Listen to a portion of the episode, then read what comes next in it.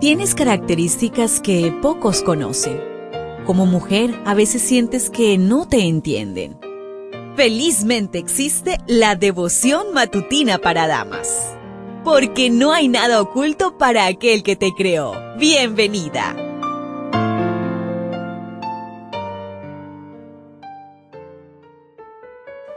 Somos grandemente bendecidos. El Señor nos regala la oportunidad de vivir un día más. ¿Qué tal si compartes la meditación del día de hoy? Y si me dejas un mensaje por allí en nuestro canal en YouTube, estaré leyendo sus comentarios.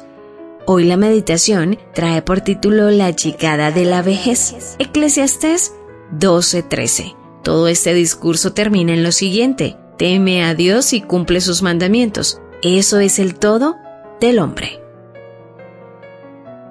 Salomón escribió el Eclesiastés en la vejez, arrepentido de su vida extraviada. En la mayor parte del libro relata la insensatez de su juventud. Por eso, a ti que eres joven, te animo hoy a considerar estos consejos ahora que estás a tiempo de encaminar tu vida.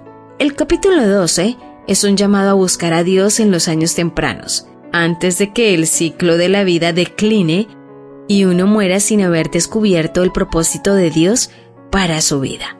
El lenguaje figurado de los versículos 2 al 6 describe el agotamiento de las facultades físicas a medida que declinamos con la edad. Mira la profundidad de las metáforas bíblicas de Eclesiastes 12 sobre la vejez. En el versículo 2, antes que se oscurezca el sol y la luz y la luna y las estrellas el debilitamiento visual, vuelvan las nubes tras la lluvia, la depresión senil, el llanto al recordar el pasado. En el versículo 3, cuando temblarán las guardas de la casa, el debilitamiento progresivo de las piernas y los muslos. El versículo 4, las puertas de afuera se cerrarán, poca conversación o no le prestan atención cuando se levantará a la voz del ave. El sueño ligero e insomnio de la vejez. Todas las hijas del canto serán abatidas, una voz cansada y débil. En el versículo 5, cuando también temerán de lo que es alto y habrá terrores en el camino. La pérdida del equilibrio, el caminar despacio, la imposibilidad de trepar las alturas florecerá el almendro. Llegada de las canas y la calvicie. La langosta será una carga. Ya no puede levantar carga pesada. Se perderá el apetito.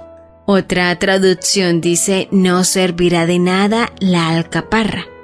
Se creía que la flor de la alcaparra era afrodisíaca, refiriéndose a la disminución del deseo sexual el versículo 6, antes que la cadena de plata se quiebre y se rompa el cuenco de oro, el encorvamiento de la espina dorsal y la debilidad cerebral. El cántaro se quiebre junto a la fuente y la rueda sea rota sobre el pozo. La muerte, el fin de la existencia. La vejez no es fácil en el libro Ministerio de Curación, en la página 155 y 156 nos dice,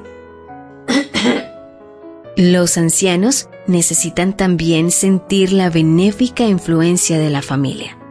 Hacerles sentir que se aprecia su ayuda, que aún les queda algo que hacer en cuanto a servir a los demás, y esto les alegrará el corazón e infundirá interés a su vida.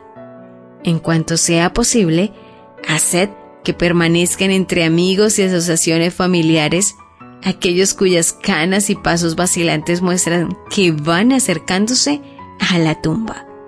Todo el que tiene el Espíritu de Cristo mirará con ternura a los débiles y a los ancianos. ¿Lo ves? ¿Te das cuenta? Tu creador tiene el manual perfecto de tu estructura femenina la devoción matutina para damas vuelve mañana. Gracias a Canaan Seventh Day Adventist Church and DR Ministries.